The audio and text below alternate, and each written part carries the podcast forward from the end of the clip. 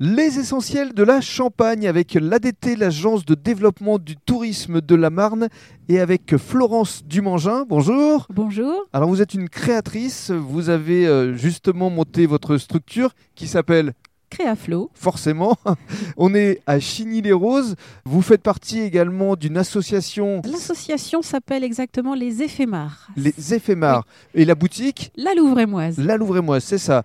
Et justement, on en reparlera dans le cadre du troisième podcast. Mais dans un premier temps, parlons de vous, euh, votre parcours. Au départ, vous étiez dans les vignes, c'est ça Au départ, oui, tout au début, j'ai travaillé dans les vignes il y a fort longtemps et j'ai monté ma petite entreprise en 2007. Alors, qu'est-ce qui a provoqué le déclic Je suis de formation artistique à la base et ça m'a rattrapée. Mhm. Et j'avais besoin de ça pour euh, m'épanouir. C'est-à-dire que vous faisiez euh, de la couture pour euh, les amis, pour Oui. la famille, C'est ça. et puis un jour, vous vous êtes dit non, il faut que je me lance. J'aime Voilà. Ah. tr- j'aime trop ça. C'est ça. C'est ma passion. exactement. J'avais besoin de, de respirer dans ce domaine. Aujourd'hui, votre euh, spécificité, c'est quoi exactement Eh bien, je suis créatrice d'accessoires textiles pour les bébés, les enfants et les femmes. C'est un panel très très large qui touche que l'accessoire, le cadeau, pas le vestimentaire, ça Mhm. c'est clair.